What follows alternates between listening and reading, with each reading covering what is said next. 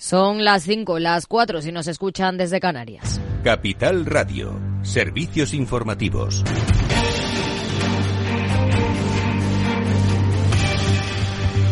¿Qué tal? Muy buenas tardes. El ministro de Economía inicia una ronda de contactos con la banca después de que el Consejo de Ministros haya aprobado la autoridad del cliente financiero. El primer encuentro será con el presidente de CaixaBank. Después le seguirán el presidente de Cuchabán, Antón Arriola, y de BBVA, Carlos Torres. El Consejo de Ministros también ha aprobado la tarjeta monedero, que será efectiva desde abril de este año y hasta el próximo enero. Así lo ha anunciado la portavoz del Gobierno, Pilar Alegría. Un programa que se va a poner en marcha ya en abril de este año 2024, con una duración hasta enero del año 2025. Un programa que fue además eh, recordado, acordado, mejor dicho, con todas las comunidades autónomas el pasado ya 2021 y que cuenta con un presupuesto de algo más de 100 millones de euros que busca un objetivo prioritario que es seguir reduciendo la pobreza infantil en nuestro país.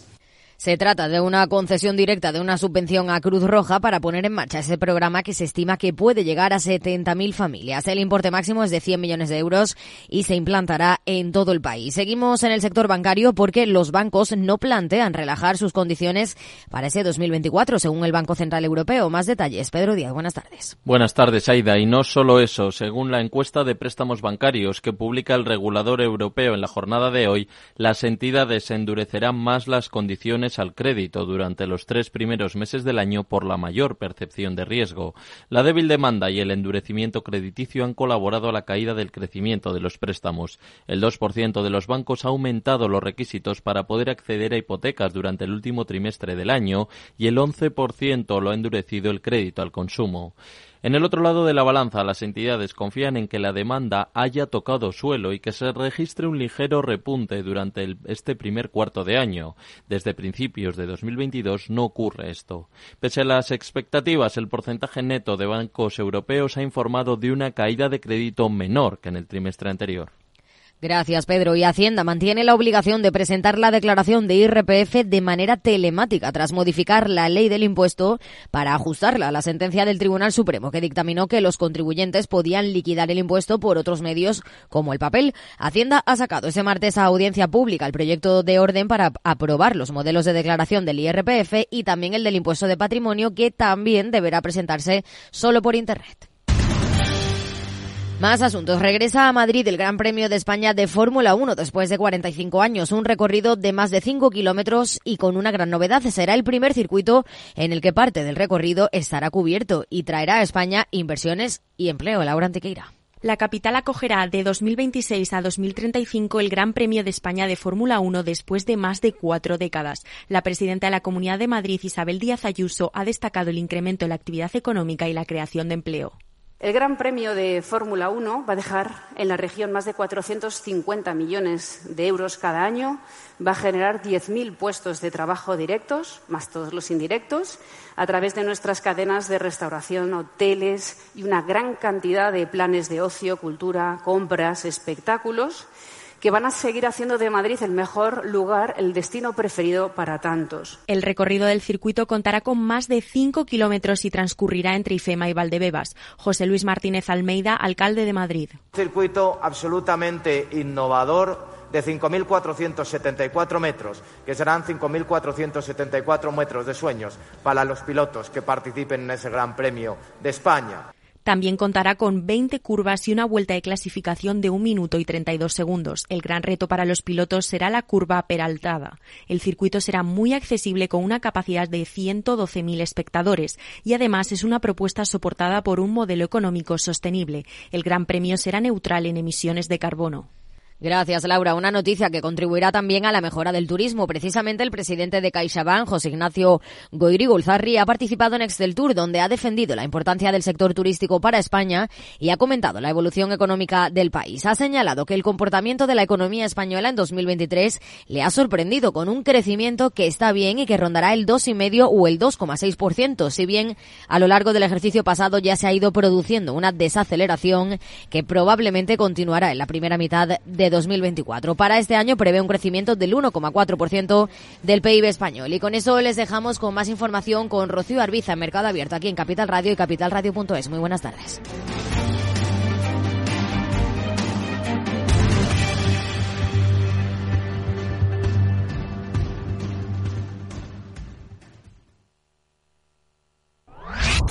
Capital Radio. Siente la economía. Fascinante, mágico, sorprendente, emocionante. ¿Te apetece descubrir Macao? Fusión de culturas, experiencias auténticas. Deporte, música, patrimonio y vida. Tradición y modernidad, gastronomía, noche y día. Ven y experimenta Macao. Si quieres estabilidad en el empleo, poder conciliar tu vida laboral y asegurarte una pensión para cuando te jubiles, debes escuchar Empleo Público. Todo lo relativo a las oposiciones, convocatorias, consejos para preparar las pruebas y la opinión de expertos de las administraciones públicas y de la formación.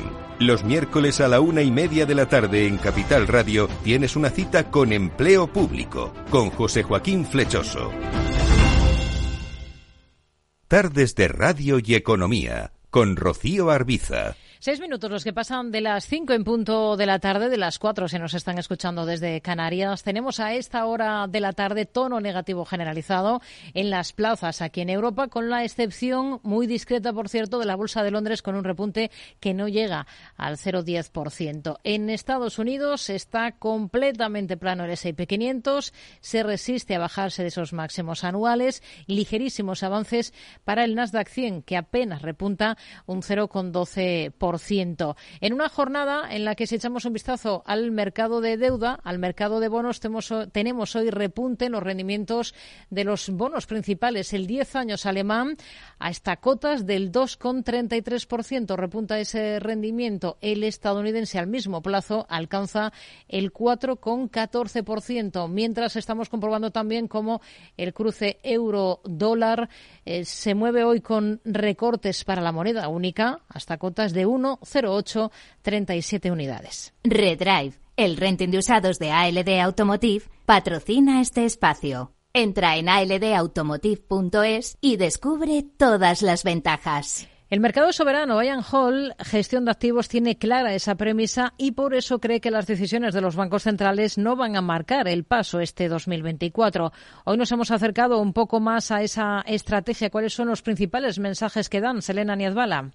Reforzar en ese small caps e incrementar duraciones en renta fija son los principales mensajes que nos ha dejado Bayern Hall en la presentación de su carta semestral. En ella, mensajes, como decimos, claros, como que la inflación es soberana y apuestas por los valores más rezagados después del auge de las grandes compañías, como los siete magníficos, aunque eso sí, sin grandes rotaciones en lo que respecta a renta variable, manteniéndose fieles a su filosofía Buy and comprar y mantener. Julián Pascual, presidente de Bayern Hall, ¿qué tal? Significa alargar duraciones que los bancos centrales van a bajar los tipos si me permites la expresión, no, aunque parece lo contrario, no mandan las declaraciones de los miembros del Banco Central, que unos dicen que hay que subir, otros que van a mantener, otros que van a bajar. Bueno, subir no lo dicen, pero que hay como confusión sobre si mantenemos o bajamos, unos son más duros, otros más blandos.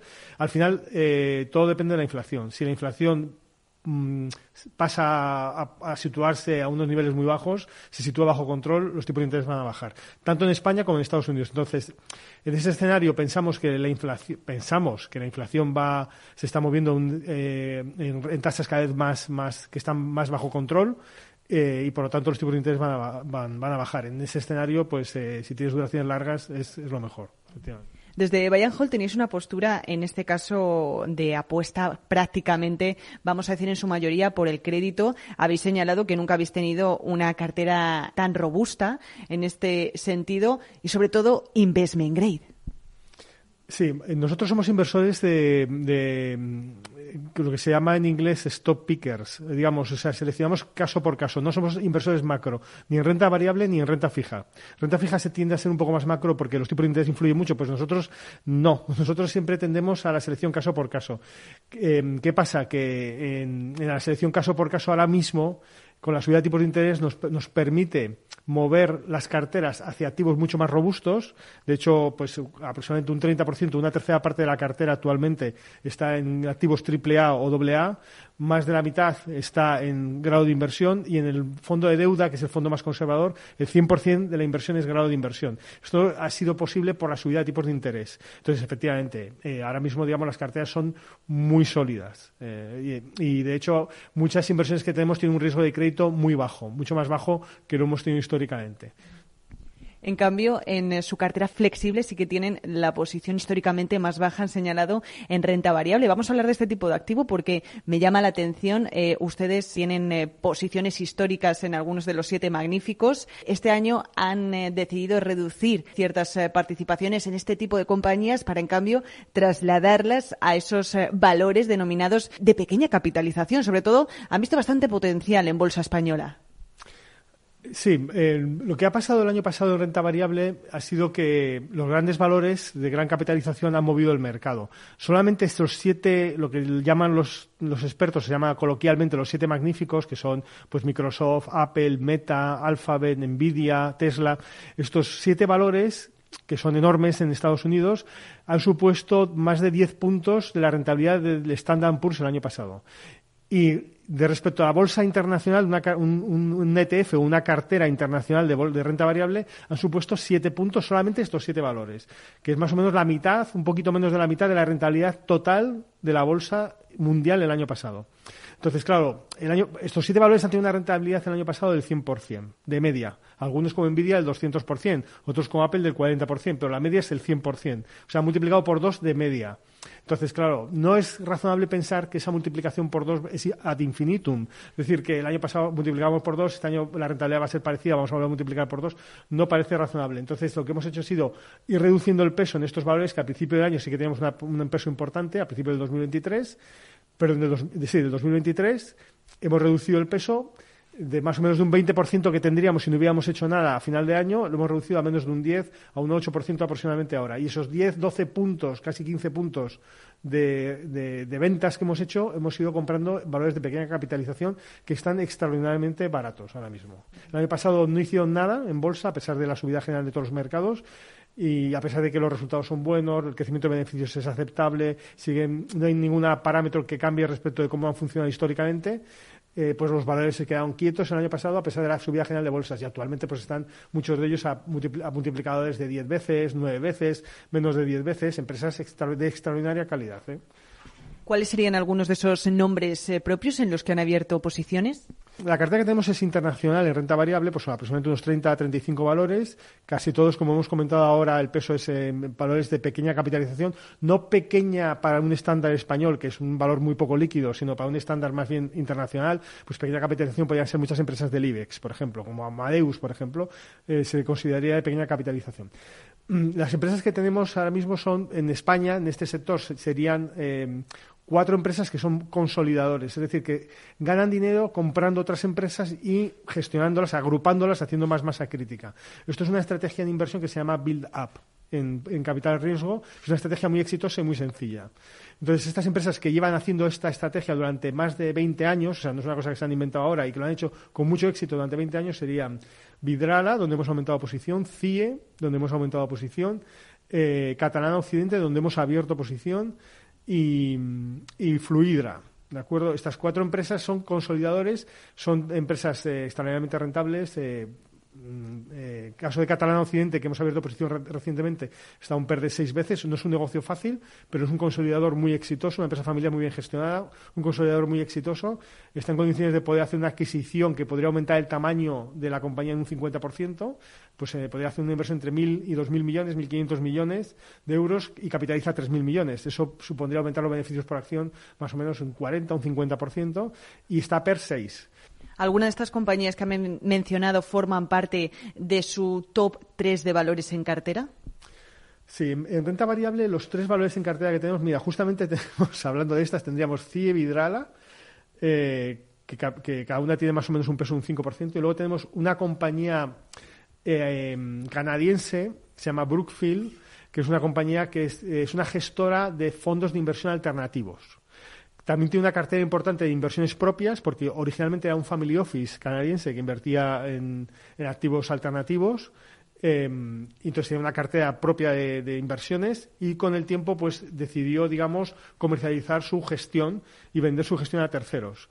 Entonces es una empresa que se dedica a gestionar eh, activos de terceros. Ahora mismo la mayor parte de la valoración, la mayor parte del negocio es la gestión de terceros y es una empresa también que está extraordinariamente mm, eh, infravalorada. Las tasas de crecimiento de los activos bajo gestión pues son en torno al 20%, 15 20% el año pasado. Bueno, el 2023 faltan por publicar los resultados todavía, lo van a publicar en unas semanas, pero posiblemente crecieron los activos casi un 20%, los activos bajo gestión a pesar de todas las dificultades, la subida de tipos de interés, etcétera, y es una empresa pues que a lo mejor está cotizando a un flujo de caja libre sobre capitalización pues de 15, 20%. O sea, eh, está, capitaliza 50.000 millones y puede tener un flujo de caja libre anual de 5.000 millones, con tasas de crecimiento del 20%. Es una cosa anormal. Es una empresa que para los americanos sería small cap. O sea, son 40.000 millones. O sea, no es una large cap, no es un valor grande, sea un medium, medium cap o small cap. Y es una empresa, pues eso, que pasa desapercibida, sale de radar y está muy barata. Entiendo que esta es eh, su mayor posición en estos momentos en la cartera de renta variable, pero me gusta hablar también de, los errores del pasado, ¿no? Ahora mismo vivimos unos tiempos en los que parece ser que todos somos eh, gurús del mercado. Sí que es cierto que más o menos existe un consenso de mercado eh, que es unánime, pero ¿cuáles serían aquellos sectores que no les gustan, que no les atraen desde Bayern Hall y de los que prefieren mantenerse alejados? También han dicho que una de sus condiciones sine qua non es mantenerse bastante lejos de compañías que tengan unos fuertes niveles de apalancamiento, en líneas generales que tengan deuda. Si hablamos de errores del mercado, podríamos estar hablando muchísimo tiempo, porque realmente es lo que más aprendemos son de errores. Yo podría contar una cantidad de errores tremenda, porque tengo una lista grandísima. Pero bueno, siguiéndonos un poco a la pregunta que has hecho, no es tanto sectores que no nos gustan, sino más bien son compañías, porque incluso en los sectores más difíciles siempre puedes encontrar alguna joya, alguna compañía pequeña bien gestionada, em, pero pero por ejemplo sí que sí que has, sí que has comentado y es cierto lo que sí que evitamos son empresas con alto apalancamiento. Eso en general lo evitamos. Por muy por muy buenas que sean las condiciones por muy bueno que sea el management si el apalancamiento es excesivo eh, es mejor evitarlo porque es muy peligroso. Eso, además, es una mala señal. Un apalancamiento excesivo es indicación de que la rentabilidad del capital es baja. Si tu, si tu rentabilidad sobre el capital fuera alta, no, no necesitarías deuda el dinero que ganarías sería suficiente para trabajar sin deuda. No necesitarías fondos adicionales que te prestan para crecer o para, poder operar, sino que el propio dinero que generas con tu dinero, con tus inversiones, eh, valdría. Entonces, un apalancamiento excesivo es una indicación de mala rentabilidad sobre el capital. Y cuando llega a niveles ya muy altos, muy altos, eh, es peligroso. Es el caso de Grifols recientemente. O sea, ya empieza a ser muy peligroso. Entonces, eso sí que lo evitamos bastante. Y luego, sectores, insisto, no es tanto sectores como más compañías, pero sí que hay algunos sectores que no nos resultan muy atractivos. Por ejemplo, banca. Por ejemplo, construcción. Construcción es un negocio muy opaco. Las empresas van bien hasta que un día te pegan un susto de muerte. Julián Pascual, presidente de Bayern Hall, muchísimas gracias por habernos atendido en Capital Radio. Muchísimas gracias a vosotros. Redrive, el renting de usados de ALD Automotive, ha patrocinado este espacio. Entra en aldautomotive.es y descubre todas las ventajas. Perspectivas de esta gestora, visión de mercado de cara a esta primera parte del 24. Más allá de ello, ¿dónde ponemos el foco ahora, Lucía Martín? Hoy ponemos el foco en la posible salida de Alemania de la Unión Europea.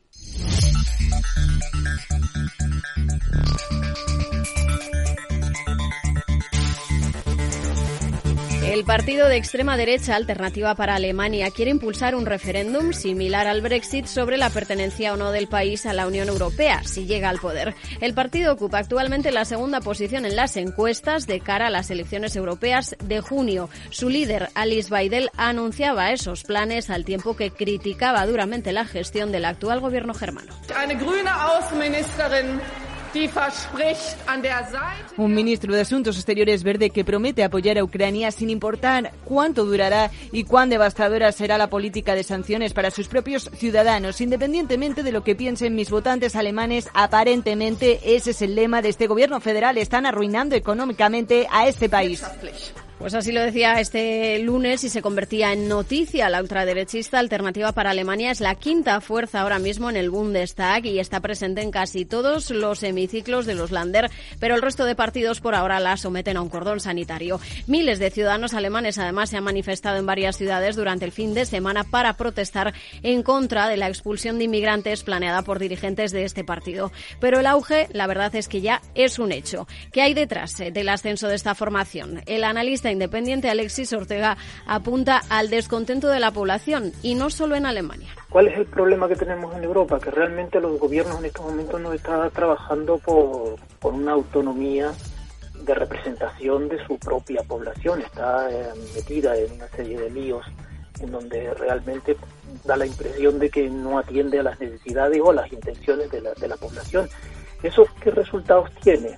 Los resultados que tienen son que los extremistas empiezan a aparecer por todos lados y a aprovechar ese descontento y utilizarlo de alguna manera de una manera política. Esto ha llevado a una crisis institucional de la democracia, afirma Ortega. Una de las preocupaciones que tiene Alemania es la elevada inflación. La subida de precios tiene un efecto acumulativo que afecta a la población. Además de con alzas de tipos, se tiene que controlar también con control presupuestario. Se une objetivos que no van a favor de la población, descontento general, inflación y luego, en cierto modo, y la puñalada final, que esa situación no se está produciendo en otros países que de alguna manera viven de los sacrificios que hacen los propios alemanes. Por lo tanto, de alguna manera se abre ahí una grieta de resultados impredecibles. Por tanto, ¿qué podría pasar si llega a esa situación, si Alemania finalmente vota a favor de salir de la Unión Europea? El experto cree que es poco probable que suceda, pero si termina pasando, la consecuencia estaría clara. Si eso pudiera llevarse adelante, eh, sería el hundimiento de, la Unión Monetaria. la eurozona se sostiene bajo el paraguas, digamos, eh, cultural de un Bundesbank y de una economía eficiente y austera y de control del presupuesto como la alemana. El experto recuerda que no hay un mecanismo de salida para la zona euro como sí lo hay para abandonar la Unión Europea, el que utilizaba Reino Unido. Sería, por tanto, difícil llevarlo adelante, pero si el descontento alemán sigue creciendo, la situación puede ser crítica y de consecuencias impredecibles.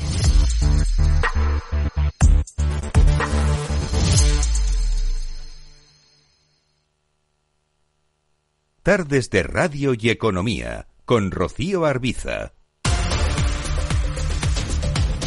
Seguimos en Mercado Abierto. Momento de saludar a Olivia Álvarez, analista de AFI. ¿Qué tal, Olivia? Muy buenas tardes. Hola, Rocío. Buenas tardes. Bueno, hoy hemos tenido las conclusiones de la reunión del Banco de Japón, la primera de este ejercicio. Mantiene en cambio su actual política de tipos ultra bajos, mientras sigue evaluando, valorando ese crecimiento salarial y también el impacto económico del fuerte terremoto que azotaba el país el primer día de este ejercicio. Ha sido un error de comunicación los comentarios de su gobernador en diciembre que dieron a entender al mercado cierto cambio de política. Eh, bueno, Rocío, yo creo que el Banco de Japón ha estado en los últimos meses tratando de desplazarse de manera lateral en, mensajes cruzados, ¿no? En relación al futuro de la política monetaria. Por una parte, eh, bueno, señalando que efectivamente y probablemente en el entorno de una inflación algo más elevada en el país eh, y a nivel global, ¿no? Que ha sido justamente la fuerte, la fuerte principal eh, de, inflación al país, pues podría estar evaluando un escenario de salida de, de los tipos de interés negativos. Japón es el único país a día de hoy que bueno que mantiene este tipo de políticas ultra acomodaticias en adición bueno al control de la, de la curva en el tramo 10 años y además de una guía de política excesivamente acomodaticia pero por otro lado también eh, no dejando de, a los mercados no olvidar eh, que esta sería una ruta de, mucha paciencia, ¿no? Y paciencia porque efectivamente la economía japonesa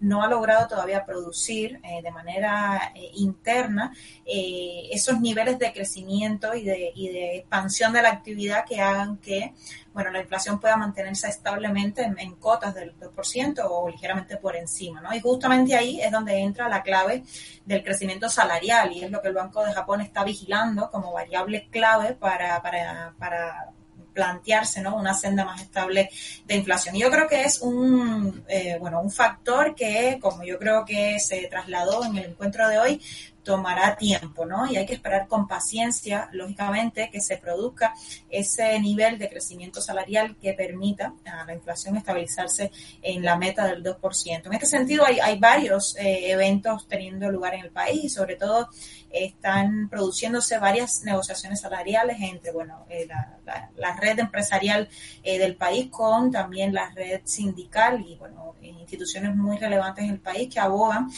a, bueno, a la necesidad de ese crecimiento de los salarios. Nosotros estimamos que tiene que ser en torno al menos de un 3,2% en términos anuales para, para ser coherente, no consistente con esta senda de inflación en torno al 2%, pero que es algo que de vuelta se produciría todavía con, cierta lentitud, ¿no? En este sentido, y nosotros, bueno, en línea eh, con lo que espera el mercado, sí anticiparíamos que probablemente 2024 sea un año que vea al Banco de Japón salir de esa política ultra acomodaticia, al menos de manera mínima, aunque sí eh, discrepamos en cuanto al horizonte, ¿no? El, el mercado tiene puesto al menos un 50% de probabilidad para que ese primer eh, movimiento, esa primera subida de los tipos de interés se produzca en el mes de marzo. Creemos, eh, nosotros creemos que todavía es demasiado anticipado eh, y bueno, estaríamos probablemente ubicando este, esta primera subida en el entorno del segundo trimestre o la segunda parte del año incluso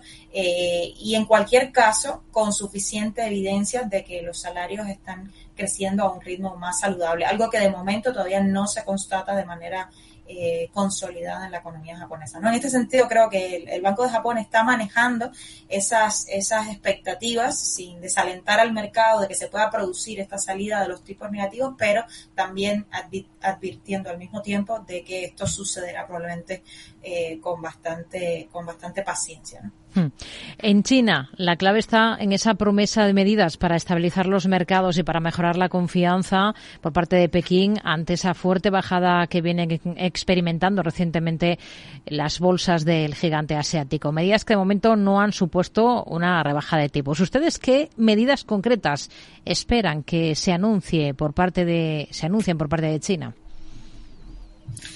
Bueno, Rocío, eh, China, las autoridades chinas han estado implementando a lo largo del último año un grupo de medidas, entre ellas, de hecho, también eh, la flexibilización de la política monetaria con bajadas de tipos de interés el año pasado, también más recientemente y quizás con más eh, relevancia, la expansión de liquidez, ¿no? Que, bueno, ha sido al menos en, en, el, en el área monetaria una de las medidas más relevantes en los últimos meses. En materia fiscal, bueno, realmente el apoyo eh, ha sido eh, bastante concentrado eh, en aquellos sectores más dañados en la economía, en particular el sector inmobiliario de infraestructuras, pero aún así, como lo sigue acusando el mercado, yo creo que en agregado estas medidas han sido generalmente insuficientes, ¿no? Insuficientes por una parte para recuperar los niveles de crecimiento a los que estábamos acostumbrados de, la economía china antes de la pandemia, niveles de crecimiento de cerca de doble dígito,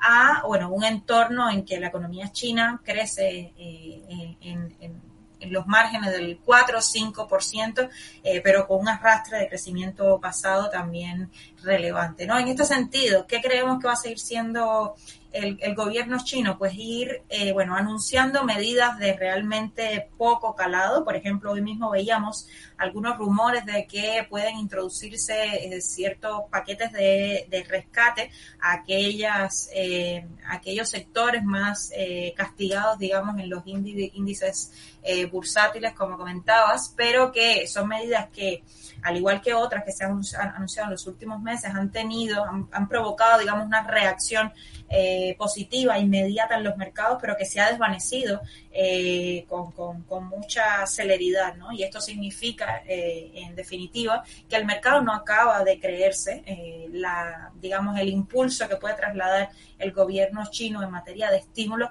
para, por otra parte, restablecer, que yo creo que es el punto crítico, la confianza de los inversores eh, sobre la economía china, ¿no? Y en particular hmm. la confianza en términos regulatorios, ¿no? Porque siguen aquí, bueno, las noticias, las constantes noticias de intervencionismos, de cambios regulatorios y demás, siendo, eh, digamos, la, el problema crítico a la hora de restablecer la confianza de los inversores en la economía china en general. Olivia Álvarez, analista de AFI, gracias. Muy buenas tardes. Buenas tardes, Rocío. Una jornada en la que estamos comprobando cómo la moneda única, cómo el euro está recortando terreno frente al billete verde de Estados Unidos, se cambia ahora mismo en cotas de 1,08 38 unidades según las pantallas de XTV Lucía.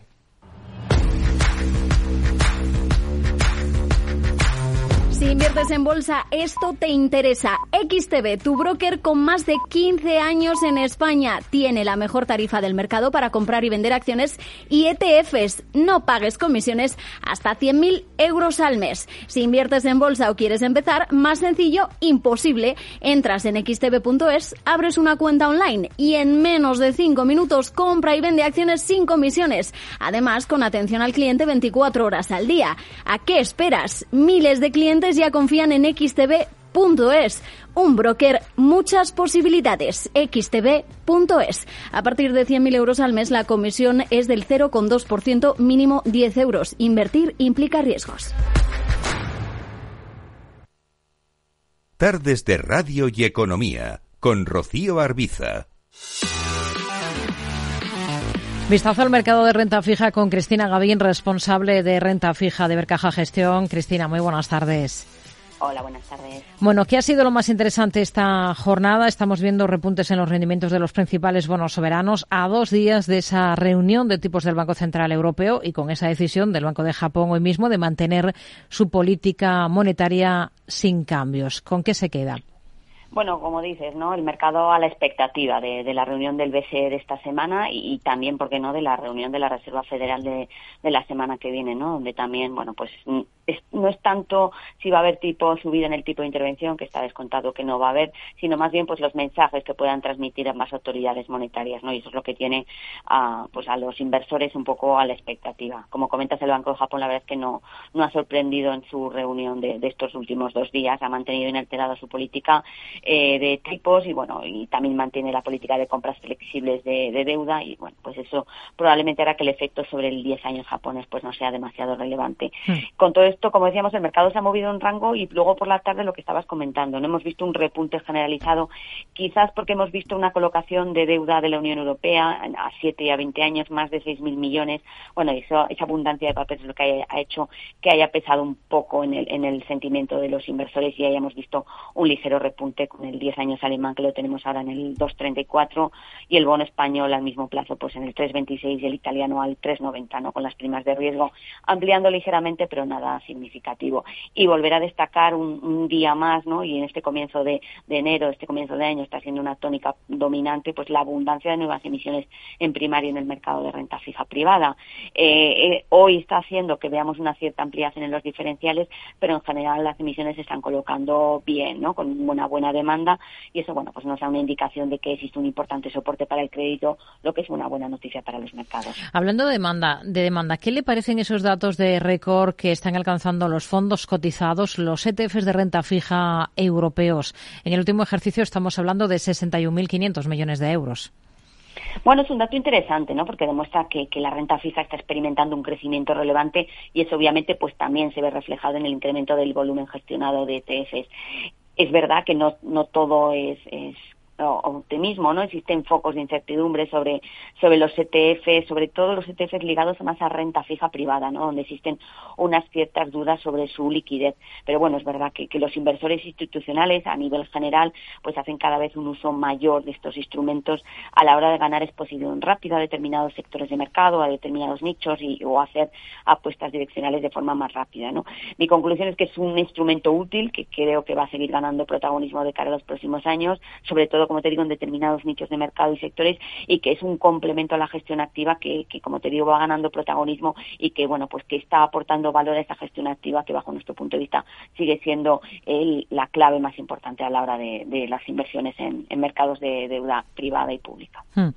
Cristina, dos semanas después de que se destapase el caso Grifols, la CNMV dice que ya ha recibido toda la información que le ha pedido a la compañía y que ahora mismo está en proceso de análisis. Esto se puede alargar unas Después de, estas dos semanas, como digo, ¿se ha estabilizado la deuda cotizada de Grifols?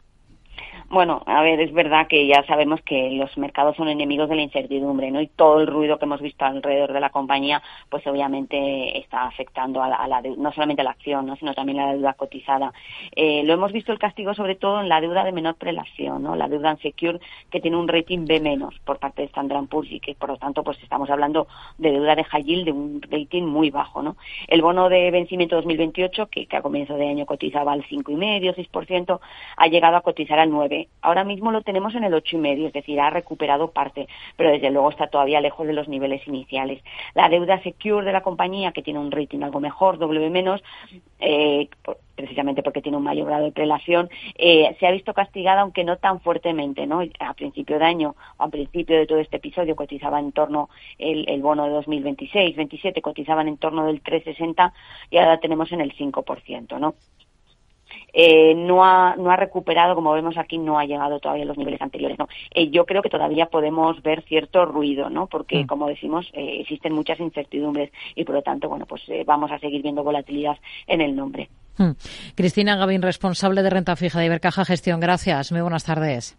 Buenas tardes. Todo esto en torno a Grifols, mientras se publica que el holding holandés vinculado a la familia eh, Scranton eh, sigue avanzando en las negociaciones para reestructurar una parte de su deuda bancaria, en concreto los 377 millones vinculados a la adquisición de empresas de la división de plasma que vencen este verano. Unas discusiones que, según el confidencial, estaría liderando el Banco Santander. Enseguida vamos con el análisis de lo más destacado del día en la, en la Bolsa Española. Tardes de Radio y Economía con Rocío Arbiza. Cierre de la renta variable de nuestro país con Jaime Sicilia, analista senior de renta variable de Singular Bank. ¿Qué tal, Jaime? Buenas tardes buenas tardes, Rocío. Bueno, caso Grifols, precisamente dice la CNMV que habrá que esperar semanas para que pueda analizar toda la información que le ha requerido a la compañía y que ya ha recibido, aunque a priori, a falta de más detalle, no ve irregularidades. ¿Cómo lo ve? El regulador, la Comisión Nacional del Mercado de Valores, ha apuntado que tras el análisis de la documentación recibida, pues podría en el futuro requerir aclaraciones o correcciones de la información publicada, pero que por ahora no hay evidencias de que la información pública de de Grifols no esté conforme a la normativa. Y respecto a la agencia Standard Poor's, pues ha subido su calificación de la deuda y viene una perspectiva estable si Grifols efectivamente utiliza los fondos provenientes de la venta del 20% de Shanghai RAS para reducir deuda y por la mejora del rendimiento operativo del grupo en línea con su mercado, eh, el mercado global de plasma y las medidas de ahorro de costes implementadas. Y la acción, bueno, desde las dos grandes caídas eh, seguidas que tuvo al publicarse el informe de Gotham, eh, se ha estabilizado en ese nivel, cerca de los 9 euros. Y por el otro lado, la CNMV también está analizando el comportamiento de Gotham en relación con el contenido en su informe y sobre todo la forma en la que lo hizo público y las operaciones de mercado con las que se ha aprovechado hmm. para determinar si cumple con la normativa europea, porque si realmente la información de las cuentas de Grifols era correcta, el informe bajista, para aprovecharse de una posición corta, pues sería diseminación de información falsa y manipulación de mercado. Hmm. BlackRock, aunque no es la única, está llevando posiciones bajistas, posiciones cortas en Solaria. ¿Ustedes esperan que continúe ese castigo en el valor? Bueno, este fondo, dado su gran tamaño, realiza operaciones grandes que se convierten en representativas en el accionariado normalmente y aquí tiene casi el 2% del capital en posiciones cortas. Si miramos el desarrollo a un año de la acción, eh, que ha caído un 25%, en línea con el mal comportamiento del sector, pero es que la gran mayoría de sus competidores han caído más. Entonces nosotros no estamos negativos en la acción, y bueno, Solaria es, un gran partícipe en la generación solar fotovoltaica en Europa, que está haciéndolo mejor actualmente que energías como la eólica. Y su negocio es vender eh, pues energía solar que produce con PPA, que es el contrato privado entre dos partes, que no está ligado al precio del pool y a un plazo normalmente hacen de, de 10 años, eh, lo que es bueno para la visibilidad de los ingresos de la compañía en largo plazo. Y por último, pues eh, respecto al sector, pues mantiene un alto ROE y margen EBITDA sin tener eh, una deuda elevada para el crecimiento, el gran crecimiento que esperan. Hmm. Amadeus y AENA eh, los hemos visto entre los más castigados eh, a lo largo de toda esta jornada. ¿Qué les convence a ustedes y qué no de estas dos compañías? Bueno, lo mismo, si miramos el rendimiento a un año, eh, Amadeus ha subido un 15% y AENA un 22%, que está por encima de mm, el sector, eh, Melia, IAG, NH, aunque bueno, la, la, que más ha subido es InDreams, eh, por su programa de suscripción anual para descuentos. Pero bueno, Amadeus eh, recibe eh, eh, la mitad de, las ventas del programa llamado GDS, que es el sistema genérico global de distribución, que lo que hace es facilitar las ventas y la distribución de viajes conectando a proveedores, aerolíneas, hoteles, etcétera, con los vendedores de viajes. Pues el problema ahora, en lo que se está fijando en el mercado recientemente, es que aumenta el impulso de las aerolíneas en torno a un sistema sustituto, es NDC, que significa nueva capacidad de distribución respecto al, anterior global de distribución, que es otro programa que permite a las líneas aéreas generar para los viajeros eh, ofertas atractivas y más personalizadas en tiempo real. Y la adopción, por ejemplo, de American Airlines, eh, de este programa, eh, pues aumenta el riesgo de que más aerolíneas empiecen a moverse hacia él. Además, empresas hoteleras como Radisson o Accor han utilizado, eh, han, anunciado, que van a desarrollar internamente su sistema central de reservas de nueva generación. Entonces, bueno, pues eso puede ser eh, un problema a largo plazo. Por ahora, bueno, eh, no parece que vaya a afectar a corto plazo. Y respecto a AENA, pues no vemos nada mal, eh, tal vez la gran subida que ha tenido, pero a cambio, pues compensa que el dividendo de 2024 se espera que sea superior al de 2019, que es el último que pagó antes de cortarlo por la pandemia, y el ratio de payout es del 80%.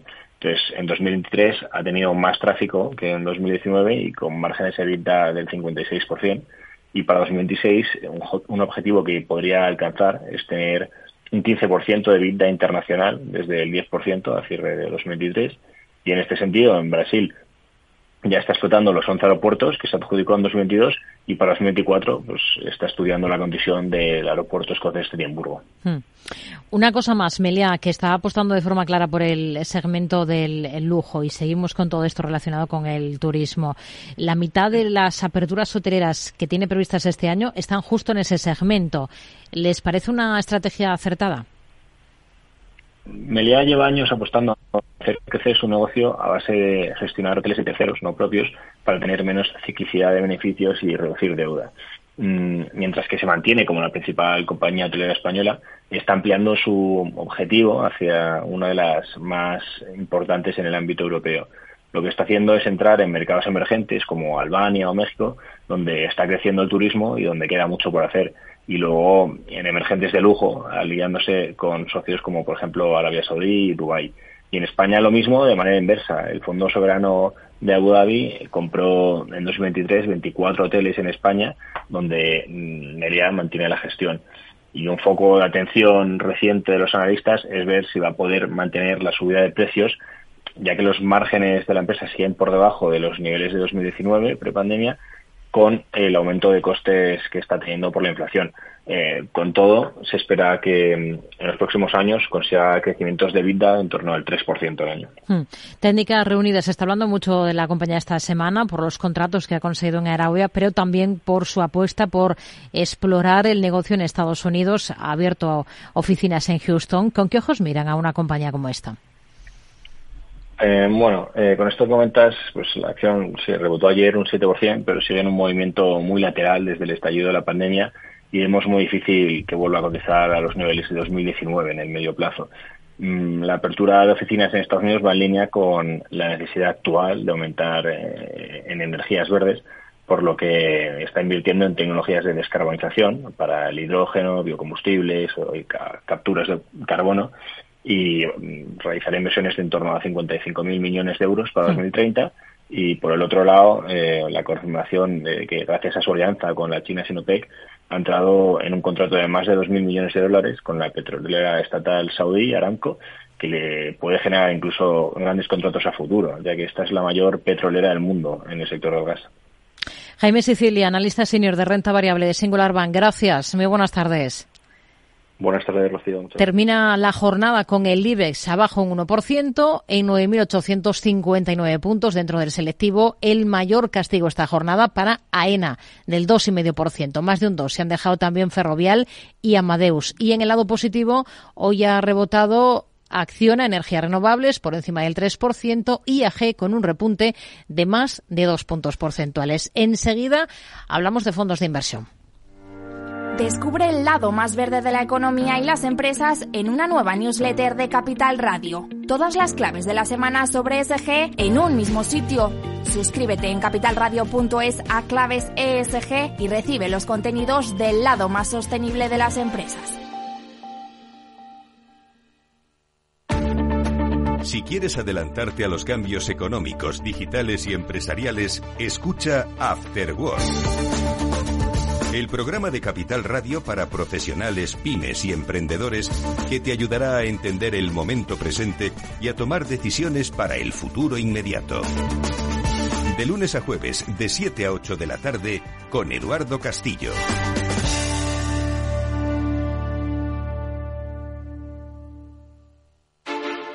Industria, seguridad, tecnología, aeronáutica, innovación, empleo de calidad, defensa. Hablemos de defensa y seguridad, el primer programa de radio que da voz a la industria nacional de defensa. Los miércoles a partir de las tres y media de la tarde, hablemos de defensa y seguridad con Laura Blanco, de la mano de IDS. Tardes de Radio y Economía, con Rocío Arbiza.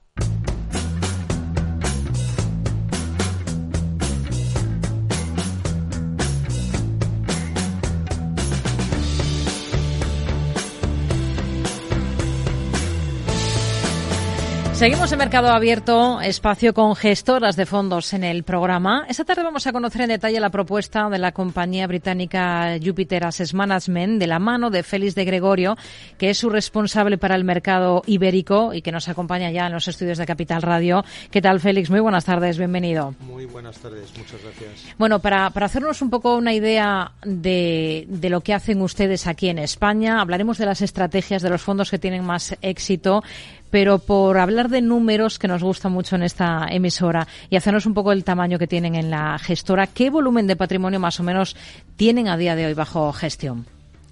Eh, en el conjunto de la, de la compañía, eh, en la actualidad, eh, estamos gestionando unos activos en el entorno de, al cambio de los 60.000 millones de euros y en el caso del mercado ibérico, desde aquí cubrimos España, Portugal y Andorra, estaríamos hablando de una cifra en, el entorno de los 1.500 millones de euros. ¿Cuánto tiempo llevan aquí en España? Eh, los fondos de Júpiter empezaron a, venderse en España en el año 2014 eh, y fue en 2016 cuando, eh, a través de una, de una relación agencial, y fue en 2016 cuando la compañía decidió abrir una oficina y tener una representación, digamos, estable en el mercado, en el mercado ibérico. Desde ahí, creciendo, ¿qué metas se ponen a medio plazo? Bueno, eh, no, no, tenemos eh, eh, unas metas concretas en cuanto a números. Lo que sí que pretendemos es seguir aumentando nuestra cuota de mercado y, sobre todo, pues ayudando al inversor ibérico a bueno, pues tomar buenas decisiones de inversión y a encontrar productos bueno, pues que, puedan cubrir sus necesidades y que, y que ofrezcan esa gestión activa que es un poco nuestra seña de, identidad. Hmm. Hablamos un poquito más de lo que les define a ustedes eh, como gestora ahora para que eh, nos quede a todos claro, pero bueno, ha dado muchos cambios, ha, tenido muchas evoluciones desde la puesta en marcha de la gestora, ha dado muchas vueltas. Ha sido, por ejemplo, en un momento determinado eh, propiedad de Commerzbank, del banco alemán. Hoy en día, ¿quién está detrás de la compañía? Bueno, hoy en día es una compañía cotizada en el mercado británico, sin ningún socio de referencia. todos los empleados son accionistas de la, de la compañía y, es verdad que es una compañía que que ha eh, tenido diversas, eh, eh, digamos, diversas fases en su, en su historia. quizá la más relevante por reciente y por un poco transformadora de la gama de productos es la adquisición de Merian, otra compañía británica que tuvo lugar en 2020. en cualquier caso, desde la salida de Commerzbank a través de una, de una compra por parte de los empleados transcurridos un par de años volvió a cotizar en la bolsa de Londres. Estamos hablando de la primera década de, del, siglo y desde entonces así ha sido y, como decía sin ningún socio de referencia y con todos los accionistas, con todos los empleados participando en, la, en, el, en el capital. Hmm. Nos hablaba hace un instante gestión activa es una de las características. ¿Qué más cosas define a, a Jupiter Asset Management como gestora en un mercado, el de las gestoras, tan competitivo, ¿no?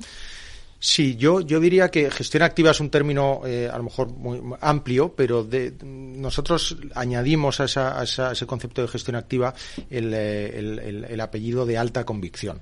Nosotros eh, creemos que en, dar autonomía a nuestros equipos gestores para que plasmen sus ideas de mayor convicción en sus carteras y eso quiere decir en la práctica, entre otras cosas, que en Júpiter no existe la visión de la casa.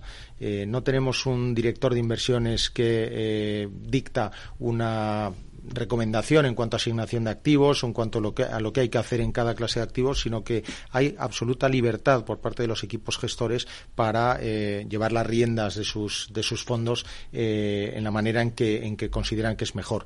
Esa, esa gestión activa de alta convicción va aparejada, en nuestra opinión, con una visión largo placista. Nosotros creemos en el largo plazo y en que hay que dejar el tiempo suficiente a los equipos gestores para, eh, digamos, generar el alfa y para crear el valor que nosotros que creemos que a largo plazo la gestión activa de verdad puede eh, proporcionar a los inversores. Y esa es, eh, yo diría, la seña de identidad. Eso nos hace ser, en, realidad, gestores bastante especialistas, eh, en el sentido de que tenemos, pues por ejemplo, en, la renta variable, pues tenemos muchos fondos de, zonas geográficas relativamente más pequeñas y en la renta fija, pues tenemos también cobertura de los segmentos, digamos, más nicho, como los cocos, como oportunidades en deuda soberana como deuda emergente. Eh, así que nos consideraríamos eh, una gestora de eh, gestión activa de alta convicción sin visión de la casa y especialista en, en, segmentos digamos, pequeños de mercado. Pero hay algún fondo que se pueda decir que es, este es el fondo book insignia de, la gestora. Sí, sobre todo por, por el tamaño y por la presencia que tiene en el mercado ibérico. Ese es el, Dynamic Bond, es un fondo de renta fija flexible global eh, que empezó a, venderse, como comentaba hace un momento, en 2014 y que tuvo una, una acogida realmente buena por parte del inversor ibérico. de hecho, ha sido un fondo pues, que ha sido elegido en varias ocasiones como uno de los favoritos de los electores de fondos, que está presente en, eh, las carteras de muchísimos eh, inversores y en prácticamente todas las, las plataformas y, que es bastante reconocido eh, tanto el, fondo como su equipo gestor, que tiene es un equipo muy experimentado y que lleva al frente de la estrategia pues algo más de 15 años. Quizás por eso se pueda tener aquí en España la sensación de que ustedes son una gestora más de renta fija. Sí, es una buena es una buena observación a pesar de que no es eh, la realidad si miramos al, conjunto de la compañía, porque de hecho ocurre lo contrario. Si miramos el total de activos de la compañía, el peso en renta variable es superior al que tenemos en renta fija. Sin embargo, en el mercado ibérico es verdad eh, que como consecuencia, bueno, pues un poco del, de, la, de la historia eh, de estos últimos eh, 8 o 10 años eh, y de la, de la buenísima acogida que tuvo ese fondo, pues es verdad que somos más reconocidos y de hecho tenemos más activos a día de hoy en renta fija que en renta variable. Hmm. Bueno, ya que no tienen una, una, por las razones que nos ha explicado, una visión, digamos, global de la firma, sino que cada equipo, cada estrategia tiene la suya. Si nos centramos en la parte de renta fija, ahí pues el, el buque insignia nos nos ha dicho que es este fondo, el Jupiter Dynamic Bond. ¿Cuál es la visión que tienen ahora mismo para la renta fija eh, los gestores de este fondo, no? en un año en el que todo el mundo habla de la renta fija como el activo estrella. Eh, nosotros la verdad es que consideramos que en general en la renta fija eh, la, oportunidad que tenemos por delante eh, es, realmente interesante, sobre, sobre, todo si la ponemos en, perspectiva con lo que el mercado nos ha ofrecido en los últimos 10 o 12 años. eso quiere decir que tenemos un punto de partida que nos permitiría en una situación relativamente sin sobresaltos pues obtener unos rendimientos atractivos muy por encima de, los rendimientos prácticamente cero que hemos podido ofrecer a, los inversores en renta fija durante la última casi década. ¿no? En concreto, el equipo del Dynamic Bond tiene una visión relativamente pesimista respecto a la situación macroeconómica. consideran que estamos empezando a sufrir los efectos sobre la economía del endurecimiento por parte de los bancos centrales que ha sido muy intenso y en un periodo de tiempo muy corto. Eh, esos efectos suelen tardar entre 12 y 18 meses en, verse en la economía y creemos que estamos empezando a sentirlos eh, eh, y que se van a, acelerar en los próximos meses. Eso quiere decir que creemos que una recesión en, buena parte de los mercados desarrollados es un escenario bastante probable y en ese entorno creemos que los bancos centrales se van a ver obligados y de hecho alguno de ellos, alguno de los importantes, pues ya ha empezado a, apuntar en esa dirección, se van a ver obligados a, hacer un giro eh, en, su, en su trayectoria bastante radical. ¿no? ¿Eso qué quiere decir? Pues que creemos que eh, la deuda pública de alta calidad con duraciones elevadas creemos que tiene valor y creemos que eh, podemos ver todavía una reducción importante de las rentabilidades eh, de los bonos a largo plazo de Tesoro americano. En el caso de este fondo tenemos también una posición importante en, eh, deuda pública australiana y creemos que eso nos puede eh, ofrecer unos retornos bastante atractivos. En lo que se refiere al crédito corporativo, estamos más cautos como consecuencia de esa visión más pesimista, pero aún así creemos que el punto de entrada sigue permitiéndonos encontrar si somos suficientemente cuidadosos y selectivos a la hora de, elegir eh, aquellas compañías en las que en las que invertimos de, todavía obtener eh, rendimientos atractivos. Así que eh, en conclusión creemos que las perspectivas para la renta fija eh, son positivas. Estamos eh, apostando por una, por una duración elevada eh, en, el, en, este fondo, pero también tenemos otras opciones como la deuda emergente, como los cocos o incluso como el high yield, como decía, con esa, con esa visión selectiva que caracteriza a, nuestros equipos de renta fija, hmm. equipos con mucho, mucha capacidad de análisis y de hacer un, un enfoque bottom-up muy, muy importante. creemos que ahí también en esos, en esos otros segmentos de la renta fija podríamos obtener eh, rendimientos muy atractivos para los inversores. Ese fondo concreto que tienen de COCOS especializado de bonos contingentes convertibles, ¿cómo se, cómo se está comportando? Pues la verdad es que ha tenido un año 2023 eh, fantástico eh, y el motivo eh, ha sido básicamente esa, alta convicción y esa gestión activa que comentaba hace un rato al hablar de, la, de, las señas de identidad de Júpiter. ¿Eso qué quiere decir? Que la libertad que tienen nuestros gestores para plasmar sus ideas les permite olvidarse completamente de los índices de referencia o benchmarks.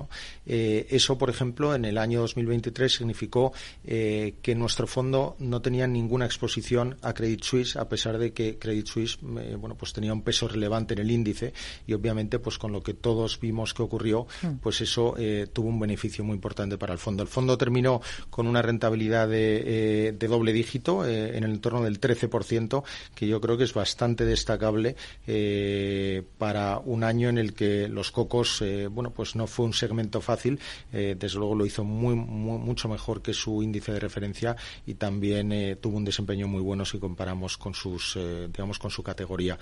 Así que estamos muy, contentos, pero a pesar de eso creemos que sigue habiendo oportunidades en ese, en ese área. Creemos que los bancos en general están muy bien capitalizados y que a pesar de que el entorno económico vaya a empeorar, creemos que los bancos de primera línea no van a tener problemas más eh, de, capital y que, por lo tanto, eh, el punto de partida de los cocos sigue siendo muy interesante. Hmm. Nos hablaba antes de especialización en emergentes, renta fija emergente. China, lo cierto es que este año ha comenzado el ejercicio con mal pie, al menos si hablamos de bolsa, ¿no? Porque mientras estamos viendo máximos en la bolsa japonesa, máximos en, Wall Street, eh, la renta variable del gigante asiático se repliega. ¿Con qué ojos hay que mirar a China este 2024 como inversión? La verdad es que nosotros eh, ahí haría una distinción entre la visión que tienen nuestros equipos de renta fija y en concreto el equipo de renta fija emergente tiene una visión relativamente constructiva eh, para la inversión en, bonos eh, corporativos chinos, aunque con la necesidad de ser muy selectivo en cuanto a los sectores en los que invertimos y a las compañías que elegimos. creemos que hay eh, muchos emisores eh, que ofrecen ahora mismo pues unas, unas perspectivas realmente interesantes, pero eh, insistimos en la necesidad de ser muy muy selectivos tanto desde el punto de vista sectorial como individual. Si miramos, sin embargo, a la renta variable, ahí diría que tenemos una visión, dependiendo de los equipos, menos constructiva. Por ejemplo, eh, tenemos un equipo, un, un, fondo, perdón, de renta variable eh, de Asia Pacífico sin Japón, donde, eh, bueno, pues China debería jugar un papel importante y, sin embargo, en nuestro fondo tenemos una exposición cero. sencillamente porque el equipo gestor considera que la situación política de China es enormemente incierta y que invirtiendo en China, pues estás sujeto a posibles a posibles decisiones políticas que de la noche a la mañana pues puedan cambiar completamente eh, los eh, digamos las, perspectivas de una compañía ¿no? así que eh, digamos que no tenemos una visión sobre China como tal ya te decía al principio que no tenemos